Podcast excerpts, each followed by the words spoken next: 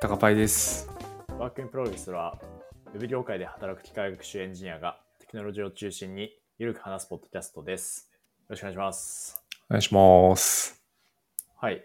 えー今日は Spotify のテックブログに書かれた、えっと、因果推論系の話をしていきます。お、よろしくお願いします。お願いします。はい。えーで、早速タイトルがですね、うん。 Encouragement Designs and、えー Instrumental Variables for A-B Testing ということで、はい。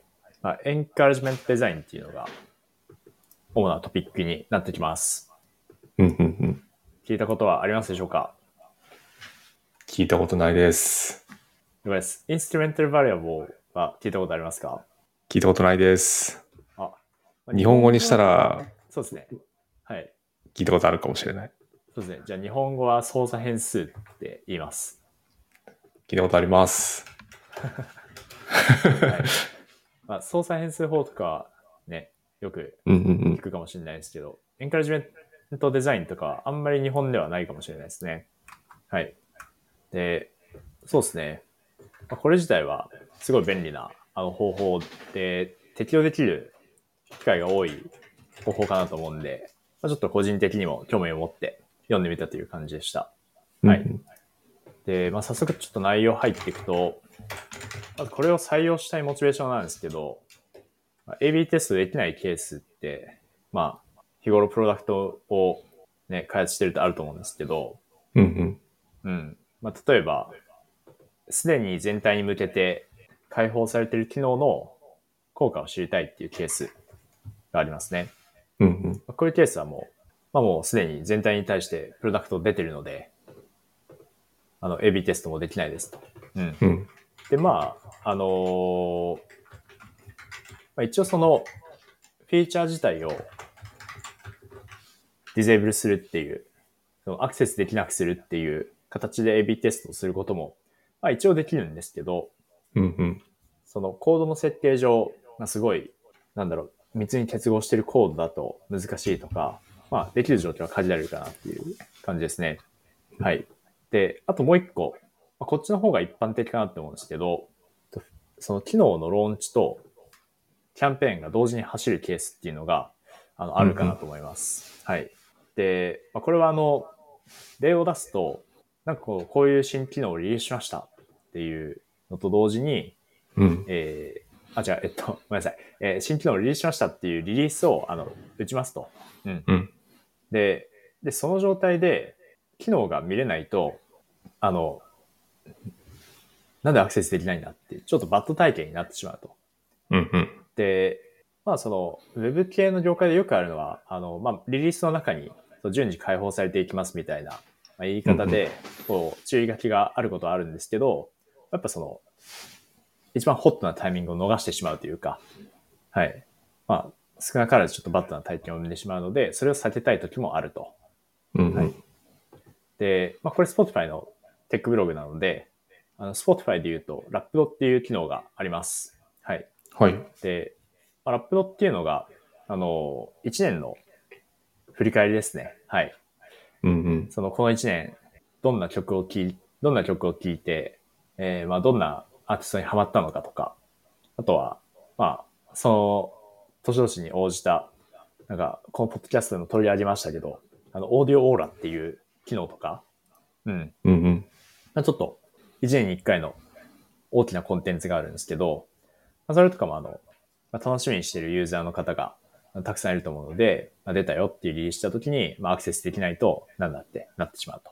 でこういう時は、まあちょっと使いたいですというのがあります。はい。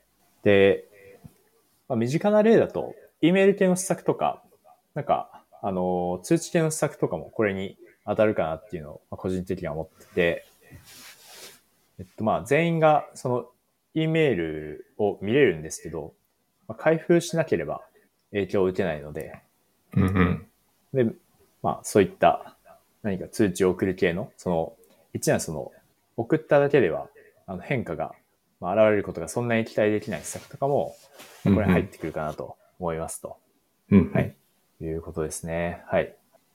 はい。で、まあ、引き続き説明続けていくんですけど、うん。と、その、まあ実はに日常にある実験ですね。はい。まあ、AB テストとかにおいて、実はいろいろタイプがありますというのが言われてます。はい。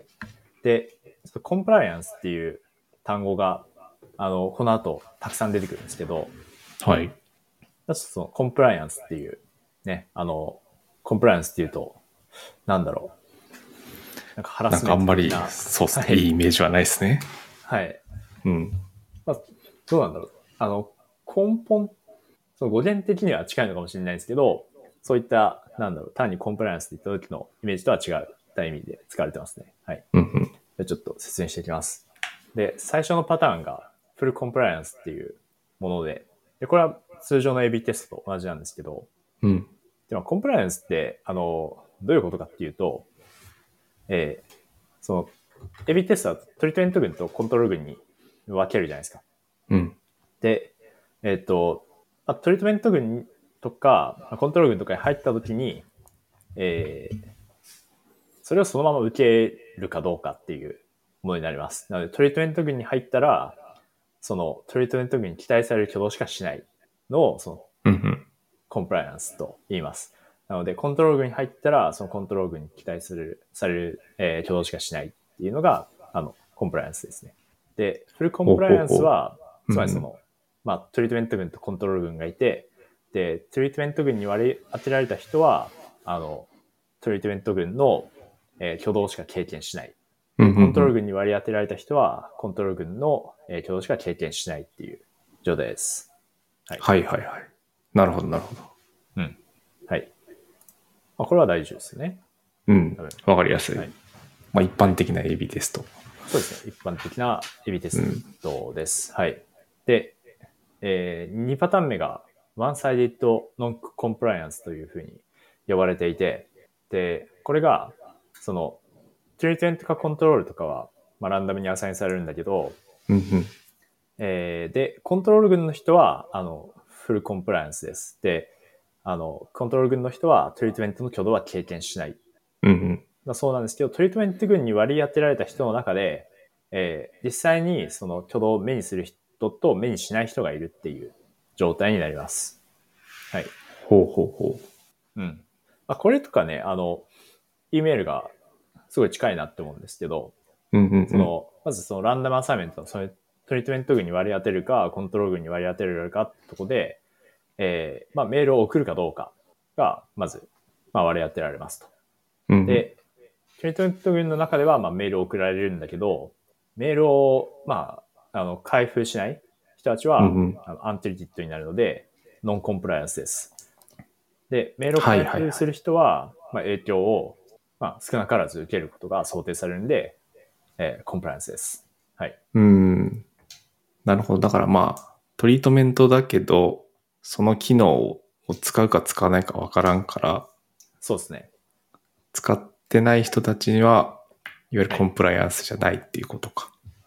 そうです、そうです。はいはでいはい。すはい。はい。うんうんうん。で、えっと、この場合は、えーまあその、ん悩ましいところだと思うんですけど、その、ランダム化されてるのは結局、アサインメントだけなので、そのトリートメントとコントロールは、まあ、50-50で分けてても、実際にそのトリートメントを受け取る人たちが、すごい少なかったら、その分だけ、機能が、あの、効果が希釈されちゃいますよね。うんうんうん。で、これをその、intent to treat, ITT と呼ぶみたいなんですが、うん。うんうん。はい。まあちょっと用語は置いといて、こういうその、in- intent to treat はそのビジネス的には重要なんですよね。っていうのは、その実際の状況を反映しているので、うんうなのん。で、まあ、こういうメールを打った時に、まあ実際その、どのぐらい売り上げが、に貢献があるのかとかっていうのがわかるので、うんこれはビジネス的に重要なんですけど、やっぱその効果検証的にはバットで、うんっていうのは、その、まあ、希釈されてしまうからですね。ううんう。ん。実際に、えー、トリテントの効果を受け取る人たちが、まあ、例えば10%とかだったら、その50%のうち10%の人たちしか実際に影響を受けないので、まあ、その逆数分だけ効果が希釈されてしまうので、よりあの効果を検出することがまあ難しくなるとうんうんうん。いうので、まあ、こういうのって避けたいよねっていう話ですね。はい。確かに。はい。で、えっと、一応ですね、この ITT、つまり、その、アサインメントによる、あの、平均値の差分から、もう ATE と言われる、あの、アベレージトリートメントエフェクトですね、うんうんうん。を、あの、復元することも、実はできるんですよ。はい。ほうほうほで、まあ、そんな裏技がブログの中で、はい。う。うんうん。売られてるんですけど、まあそれは、あの、すごい式としては単純で、で、ITT を、その、トリートメント群に割り当てられた人たちの中で、実際にトリートメントを受けた人の、えーうん割合で割ると。うんうんううん。ん。つまり、まあ、そうですね。本当に10%の人たちしか、あの、まあ、まあ、例えばメールとしてメールを開封しないということだったら、じゃあその0.1っていう値で ITT を割ってやれば、試着された分をあの水増しすることができるよねっていうう考えんうん方うんですね。はい。うんうん。はい。で、まあ、これはまあ、パッと見正しいんですけど、えっと、まあ、注意点はあって、っていうのは、その、えーちょっとコンプライアーっていう言い方をするんですけど、うんうん。その、トリートメントに割り当てられた時に、実際にそれを受ける人たちの中でだけの効果です。はい。全体の効果じゃないっていうのはちょっと注意が必要です。はいはいはいはい。ああ、なるほど。トリートメント中の中だけでの効果そうですね。になる。ほうほうほなると。はい。なので、えっと、全体の AT、アベレージティートメントエフェクトを測ってるんじゃなくて、う。うんうんあるセグメント群の中でのものを測ってるっていうところはちょっと意識しておかないと、その解釈のはい時はいにはい。何かちょっと間違ってしまうこともあるという。ああ、なるほどなるほど。はい。はい。まあ、今のが、ワンサイディットノンコンプライアンスっていううんうもん。のでした。はい。で、3タイプ目がエンカレッジメントデザインっていうところにまあ行くわけなんですが、まあ、ちょっと複雑になります。はい。うんうん。で、えっ、と、まずさっきまでは、その、トリートメントするかしないかっていうのをランダムに、あの、割り振ってたわけなんですけど、今回は、えーエンカレッジするかしないかっていうのをランダムに割り当てる形になります。はい。うんなるほどでまあ、エエンカレンカレッッジジってなんだよってはいいはいう話なんですけど、そのエンカレッジっていうのは、要はその、よりその目目的の機能を使ってもらいやすくするっていうまあもので、うんうんで、まあ、メールも一例だと思うんですけど、まあ、例えばその、えーなんかアプリのトップ画面にあんまり使われてない機能の絵の動線を出し出すとか、うんうんもううん一つのエンカレッジメントですね。うーん。はいはいはいはい。それをする人としない人でも分けるっていう感じですか。そうですね。はい。なので、まあ、片方は、あの、トップ画面にショートカットがあるので、よりその機能を使ってくれることが期待される。うんうん。で、もう片方の人たちは、まあ、あの、そのトップ画面にないので、えーすごい深い動線、深いところにあるあの機能だったら、まあ、そんな使われないよねっていううんうこんとうが期ん待される。まあ、使われやすいと。はい。うんうんで、あとは、その、エンカレッジされるか、エンカレッジされないかっていうのに応じて、今度は、その、実際にその機能を使うかどうかの二択が、さっきはあの、トリートメントの方にしかなかったんですけど、うんうん。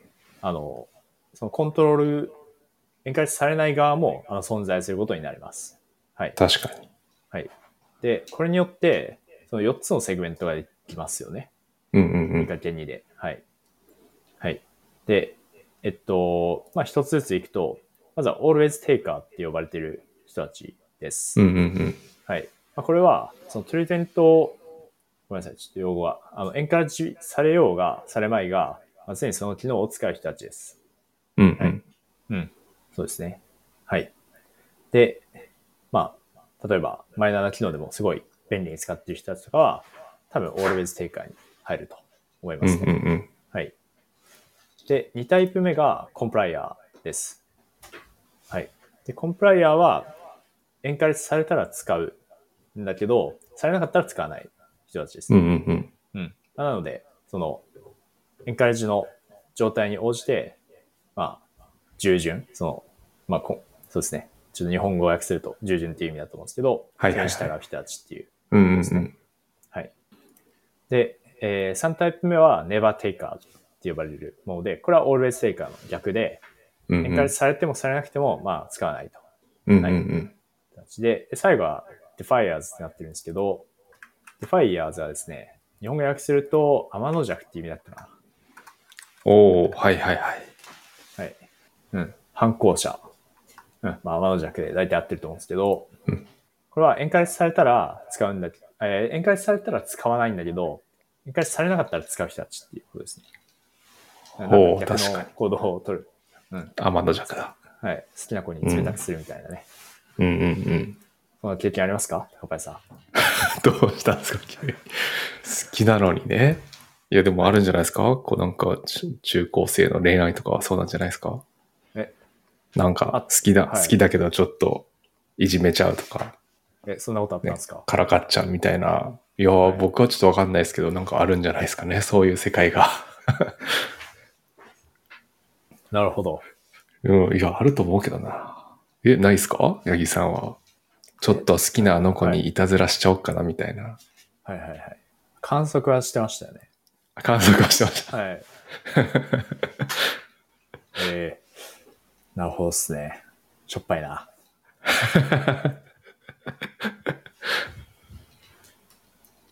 はい。まあちょっと脇道にそれましたが、うんえっと、そうですね。え always taker と complier、never taker、defiers っていう4タイプの人が考えられますと。はい。で、まあこれらの、まあ、タイプを説明したんですけど、まあ、これらの人たちは、あの、後でちょっと大事になってくるので、あの、説明しました。でうんうんこのエンカレッジメントデザインの時に、あの、まあ見たいものっていうのが、えー、コンプライアーの中での効果っていうのが見たいですよね。はいはいはい。コンプライヤーは、えーっと、なんだっけ、使ってる人コンプライアーそのは機能、その、エンカレッジされたら使うんだけど、されなかったら使わないっていう人宴たち会されたら使う人か。はいはい。うんはいうんうんうん。そこを見たいと。うんはい。そこを見ることで、その、まあ、機能の、えー効果が、まあ、わかりますよねっていううんうんうん。話になってきます。はい。で、まあ、この時も同様に、その我々があの把握しているのは、そのエンカレッジしたかどうかっていう情報だけこううんランダマイズしている状態なので、そこでこう差分を取ってしまっても、その実際に見たい、このコンプライアの中での効果っていうのは、あの測れないことになります。うんうんうん。はいで、まあ、ちょっとさっきの例と同様に、えーまあ、ある工夫をすることで、あの、その全体の影響から、えーここのコンプライアの中でのインパクトっていうのを復元することができます。うんうんはいはい。で、まあ、分母、あ、間違えた。分子は、あの、同じですね。分子は、その、えーエンカレッジされたかどうかの、えーまあ、アウトカムの差分ですね。うんうん。はい。で、分母に、えーそのエンカレッジメントされたかどうかの、えー機能を使ったかどうかの差分が入ります。なので、まあ、エンカレッジメントされたことによって、どんぐらいその機能の使用率が増えたのかっていう値が入ります。はいはいはいはい。あ、それは、エンカレッジしてない人との差分ってことですかそうですね。人っていうかそうですね。はいはいはいはい。はいなので、まあ、デフォーが10%の人たちが使ってて、うんうエンん。カレッジされた人たちが、えーまあ、50%とか使うようになったら、0.4が入ると。うんうんうん。っていう感じになります。はい。はい。で、えー、そうですね。まあ、ちょっとまあそういう、まあ、ブログによってる式によって、まあ求めたい、その見たい効果は復元できるっていうのが、あの、まあ言われてるんですが、とこれをまあちゃんとその妥当に出すためには、まあいくつか過程が必要になります。うんうん。はい。で、えっ、と、これ3つありますと。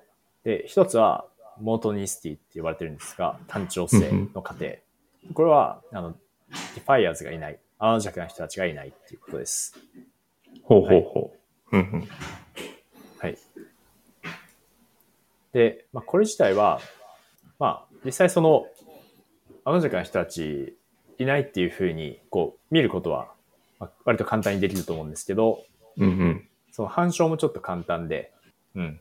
まあ、でもちょっと気持ちなんかわかりませんかその、まあさっきの、ね、あの、好きな子に冷たくするじゃないですけど、うん。なんかやたらと広告を押してくる商品は買いたくないなみたいな。ちょっと怪しい気がして買いたくないなみたいな。 ありませんいや、ありますよ。はい。なんか、すうん、わかる。広告として出てきたらそれ見ないんだけど、なんか普通に別の場所で、なんかそれに触れたら、クリックしちゃうとか、なんかそういうのは全然ある気がする。はい。うん。そうなんですよね。そうなんですよね。なので、なんかこれがいいないってことの証明はちょっと結構難しい。うんうんうん。多くの場合は、まあ、いても少数だよねとか、なんかそんな感じうんうでこう考えられることが多いみたいです。はい。うんうん。うん。まあただちょっと難しいのは、これが、あの、テスタブルじゃない、あの、まあ、わからないっていうことですね。うんうん。うん。はい。で、もう一つが、えーこれはエクスクルージョン・リストリクションってなってるんですが、えっと、ちょっと適切な日本語訳が分かんなかったんで、あの、中身を話すと、うんそのエンカレージメント自体、その、まあ、ある人たちに、えー、何かの機能を使うことを推奨する行為自体が、その always taker と never taker のアウトカムに影響を与えないことですと。はい。うんうんうんうんうん。うん。だから、エンカレッジすることが、ずっと使ってくれてる人の行動に影響しない。だから、まあ、天の弱、まあでもそっか。いや、ごめんなさい、なんでもないや。なるほど、なるほど。はい。はいはいはい。うん。で、まあ、これは割と難しいっていうふうに言われてて、うん。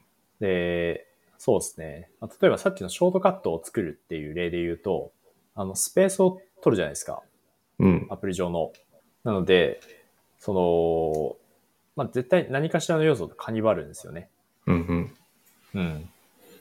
なので、その何かしらの、そのカニバル要素が、その、まあ、サービス上の何かしらの、あの、まあ重要指標に結構影響が大きかった場合、うんうんアウトカムに影響を与えちゃうことになりますと。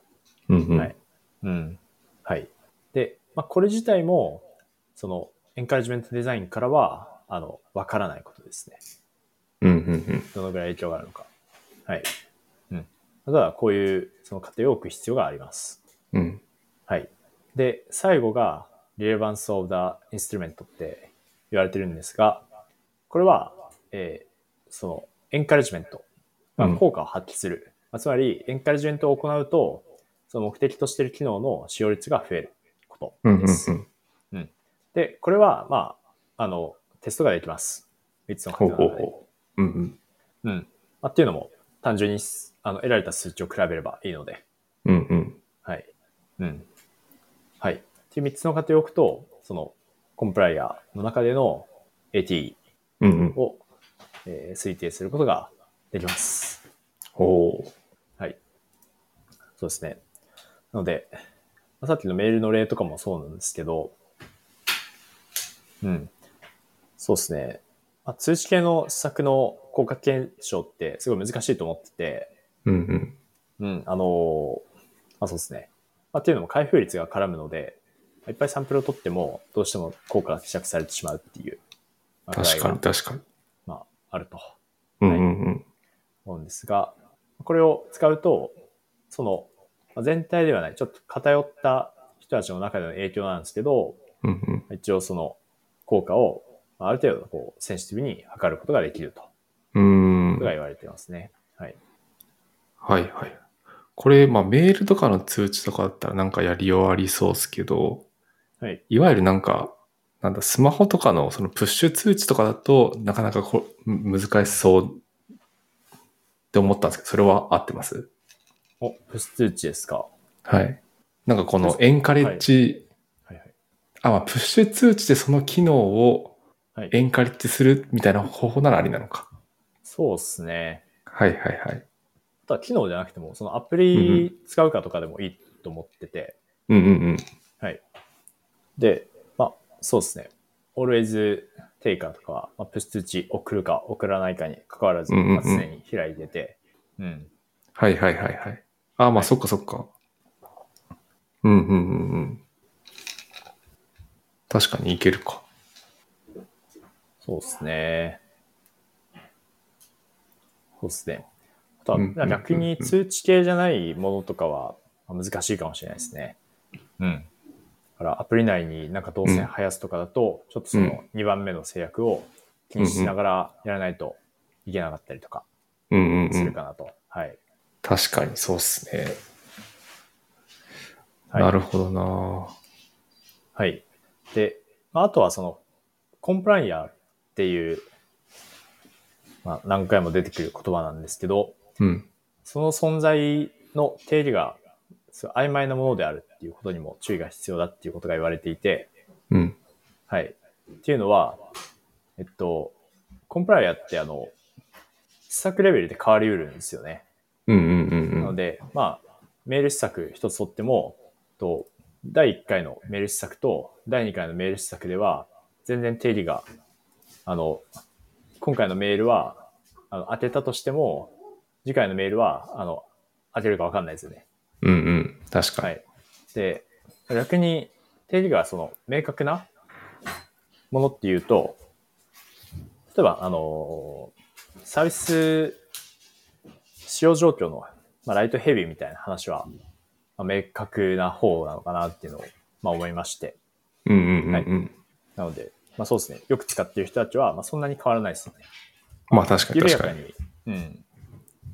期間、緩やかにこう、時間が経過するにつれて変わっていくかもしれないですけど、うん。そんなすぐには変わんないです。うんうん。うん。なので、その、コンプライアの中で意味があるっていうのをを言えたとして、そのコンプライアンという存在に意味があるのかは、あの、若干理論の余地があるっていうはあはあはあ。ところが、まあ、ちょっと難しいポイントだよねっていう理論が、あの、ブログの中だとされてますね。なるほどなそっか、だからコンプライヤーがそもそもなんか、今の話だと、はいまあヘビヘビーというか関心ある人たちで構成されてたら、はい。なんか解釈難しいみたいな話です。そうですね。あ、まあ、そうですね。まあ、うんと、というよりは、うん。単純に、こう、じゃあヘビーユーザーの中で、えー効果が検出されましたっていうと、うん。あの、すごいしっくりくると思うんですけど、うんうん。そうですね。まあ、ヘビーテストの効果、ライトユーザーはまあ、フラットで、ヘビーユーザーに聞きましたみたいに言うと、うんあうんじうゃあまあん。、ヘビーの人が、あの、とって便利な機能だったんだねとか、うん。より、今、ロイヤリティの高い人たちに対して、もっとロイヤリティを高めてもらうような機能だったんだねっていう言い方ができると思うんですね。うんうんうん。はい。で、一方でそのコンプライアーっていうと、それ自体が曖昧なので、コンプライアーの中で、えーなんか効果がありましたって言う言っても、どういう人なんだろうっていう、ああ、なるほど。ははいいはいはい。まあ、ちょっと解釈がそういうことかで。きない。うんうんはいうん。うん。まあ、ということで、うんうん一応その数値と。としては、あの、まあ、評価できるんですけど、だそうですね。その、まあ、施策ごとの、に得られるコンプライアーっていうのが、えーまあ、効果を出して意味があるところなのかどうかっていうのは、あの、ちょっと議論になるかもしれないところですね。うんうんうんうはんい。なるほどなるほど。はい。はい。で、あとは、あのーこのブログの中で、えー分散の出し方も、あのー取り上げられてまして、うんうん。はい。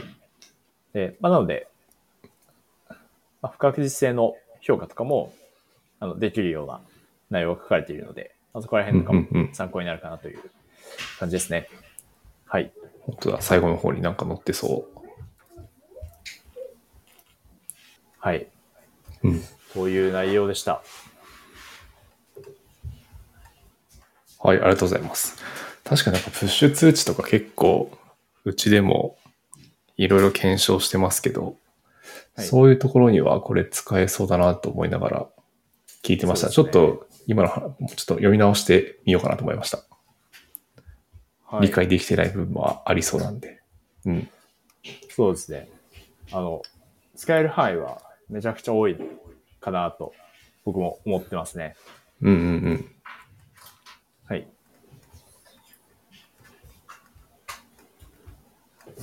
はい。ということで、はい。えありがとうございま。す。うん。じゃあランダムの方に行きますか。はい。 And now, a short commercial break. エンジニアの採用にお困りではないですか候補者とのマッチ率を高めたい、辞退率を下げたいという課題がある場合、ポッドキャストの活用がおすすめです。音声だからこそ伝えられる深い情報で、候補者の興味・関心を高めることができます。ピトプでは企業の採用広報に役立つポッドキャスト作りをサポートしています。気になる方はカタカナでピーとパと検索し X またはホームページのお問い合わせよりご連絡くださいどうですか、最近。最近、最近どうかな。最近でもあれを受けまして、僕。なんですかあの、なんだっけな。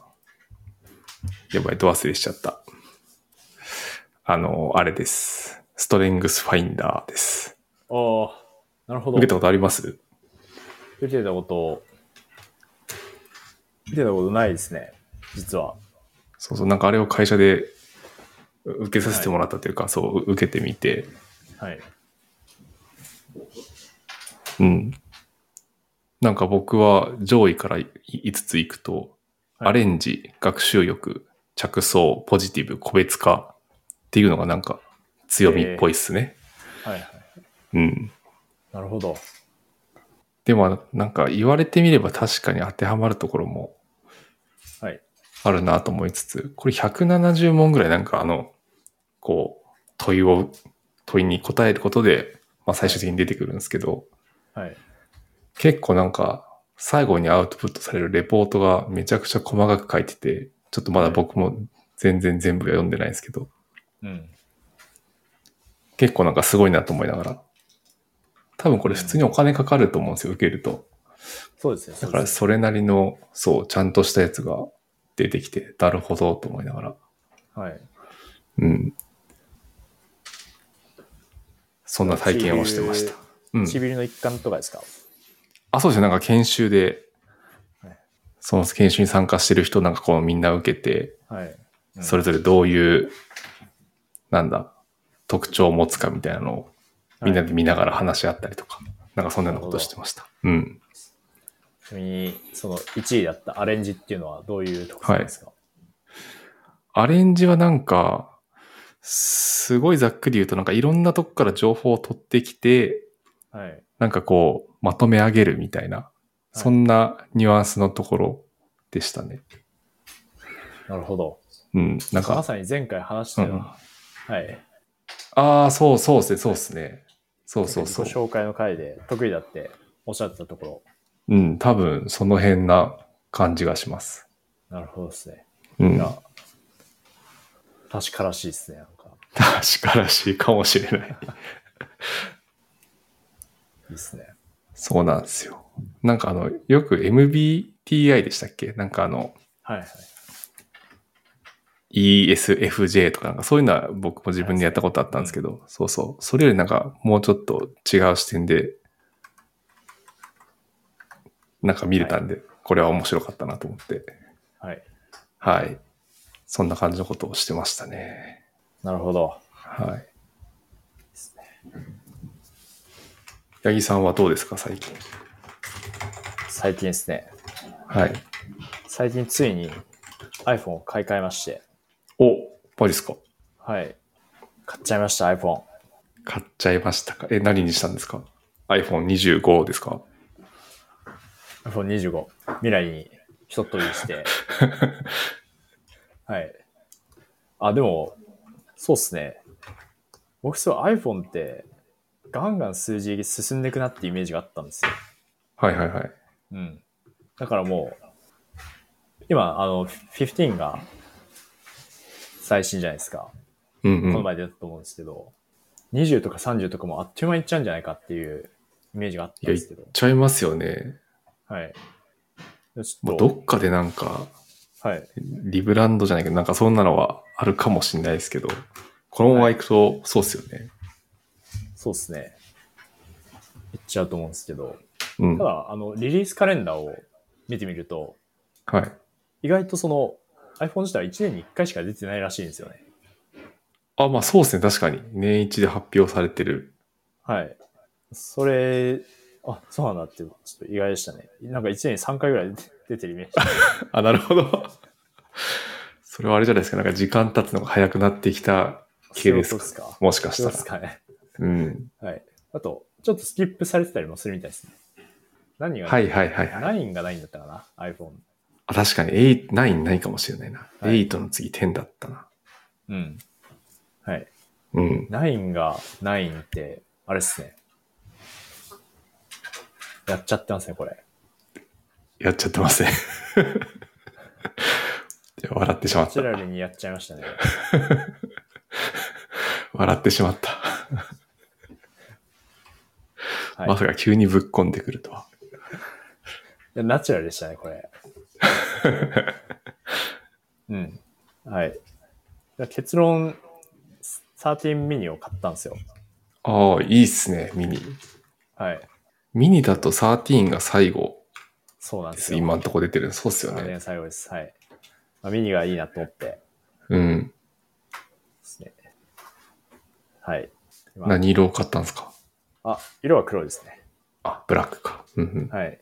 そうですね。まあ、黒好きだし、あの、リセールバリューも高いんで、いうんいうんかなはうん。い。確かに。というので、はい。そうですね。あと値段的にも、15が、スタート13万円ぐらいかなうんうんうん。 13万、12万、3万ぐらいなところ、あの、フルマサイトで、フルマアプリで、が6万円とか7万円ぐらいで買いましたね。おー、安い。はいまあ高いけど安い。高いけど安い。はい。うんうん。っていうので、それ満足してます。おー、いいっすね。で、一応その前まで SE を買ってて、ちょっとポッドキャストでも話してるんですけど、あの、タッチ ID をずっと待ってたんですよ。うんうんうん。うん。で、まあ、タッチ ID ね、あの、まあ、次で来るかもしれないんですけど、まあ、ちょっとしばらく来ないかなっていううんう思っん。て、で、ちょっとその、なんていうんですか、その、世の中の標準のテックスタック、テックスタックっていうのうんうは、なんかスペックからこう、は自い。分のデバイス離れていくのも、それはそれで嫌だな、みたいああ、確かに。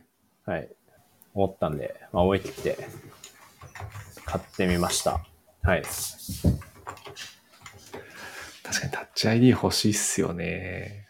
そうですね。これなんか、多分搭載されるとしたらあれですよね。ディスプレイ上で、なんかタッチ ID、まあ指紋認証してみたいな形になる気がするんですけど。ああ、そうかもしれない。一応、iPad mini とかはボタンに入ってるんですよ。あ、そっか、電源ボタンか。はい。はい。でも、そうですね。電源ボタンに入れたら、ちょっとケースの作り方が難しくなるから、そうっすよね。うん、だから入んないのかな、ちょっと、わかんないですね。はい。まあ、しばらくなさそうだということで。うん。今、Face ID も、ね、意外と悪くないなっていう感じですね。まあ確かに慣れちゃえば、はい。普通に認識してくれるし。そうですね。あの、Face ID で唯一辛いなっていうふうに思ったところが、あの、そうですね。電子決済をするときなんですけど、はいはいはい。あの、平べったいところにタッチしないといけないときってあるじゃないですか。そうっすね、そうっすね。うん。それ、あの顔が入んないときあるあるんですよね。わかりますかその、なるほど。僕、結構、割と、もう電子決済、ペイペイとかしか使わないから、あ、そうですか。うん。そうなんですよ。だから、いわゆる、はいそそういうフェイス ID 認証必要なはい。決済方法あんまり使ってないから、あんまり感じないかもしれないです。なるほど。うん。なるほどな。確かに、それはちょっと不便なのか。え、そういう時どうしてるんですかそうですね。ちょっと入れに行くしかないですよね。顔を、 顔を顔を入れに行く。絶妙に画面を斜めにしたり、はい。はいはいはい。はい。それちょっと不便だなって思ったぐらいですかね。あー指紋だったら関確か係にないんで、はい。確かに。はい。うん、あうのん。満足してます。はい。いいっすね。まあそれで言うとなんか、デバイス関連に行くと、最近メタ、メタクエスト3がすごいちょっと気になっていて、はい。迷ってます。買うかどうか。おーあれ、ちょっと前もポッドキャストで話したと思うんですけど、はい。何でしたっけゲームやるんでしたっけいやいや、ゲーム、まあ、ゲームもなんか面白そうなんですけど、なんか MR っていう、いわゆるなんていうんですかね。MR って何の略だっけななんかミミックスリアリティ的なはい。現実とデジタル、現実とデジタルを融合させた空間がはい。描けるみたいなので、はい。なんかいわゆるそのパス、ディスプレイなくても自分の部屋にこうディスプレイがあって、はいはい。そこでなんか YouTube 見たりとか、なんかそういうのができるみたいなのが、なんか面白そうだなと思って。ああ、なるほどっす。そうそうそう。はいちょっと体験してみたいなと思ったんですけど。なるほど。あの、ビジョンプロは待たないんですかいや、ビジョンプロ高くないっすか ?50 万ぐらいしますよね。多分。初期そうなのか。値段どこから見れるんだろう。 Apple Vision Pro。いや、そう、これももうちょっとなんかお、お手軽というか、はい。な価格だったらこっちも全然ありな気はしますけど、うん。なるほど。そうなんだよな。それでなんかちょっとあんまりハマらなかった時怖いからなと思って。メタケースト3はお手軽なんですかねああ、確かに。まあ、お手軽って言ってもまあ、そう、比較的10万いかないぐらいですね。はい。なるほど。うん。確かに。いいかもしれない。うん。そうそうそう。いや、ちょっと迷ってますね。気になる。いいですね。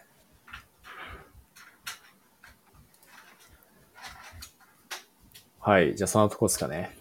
はい。はい。ということで、えー今日は Spotify のテックブログを中心に、えーエンカレッジメントデザインという、えー実験手法について話してきました。えー質問コメントは Google フォームや Twitter の、あ、X の、えーハッシュタグ IPFM でお待ちしております、えー今回もご視聴ありがとうございました。えー来週またお会いしましょう。ありがとうございました。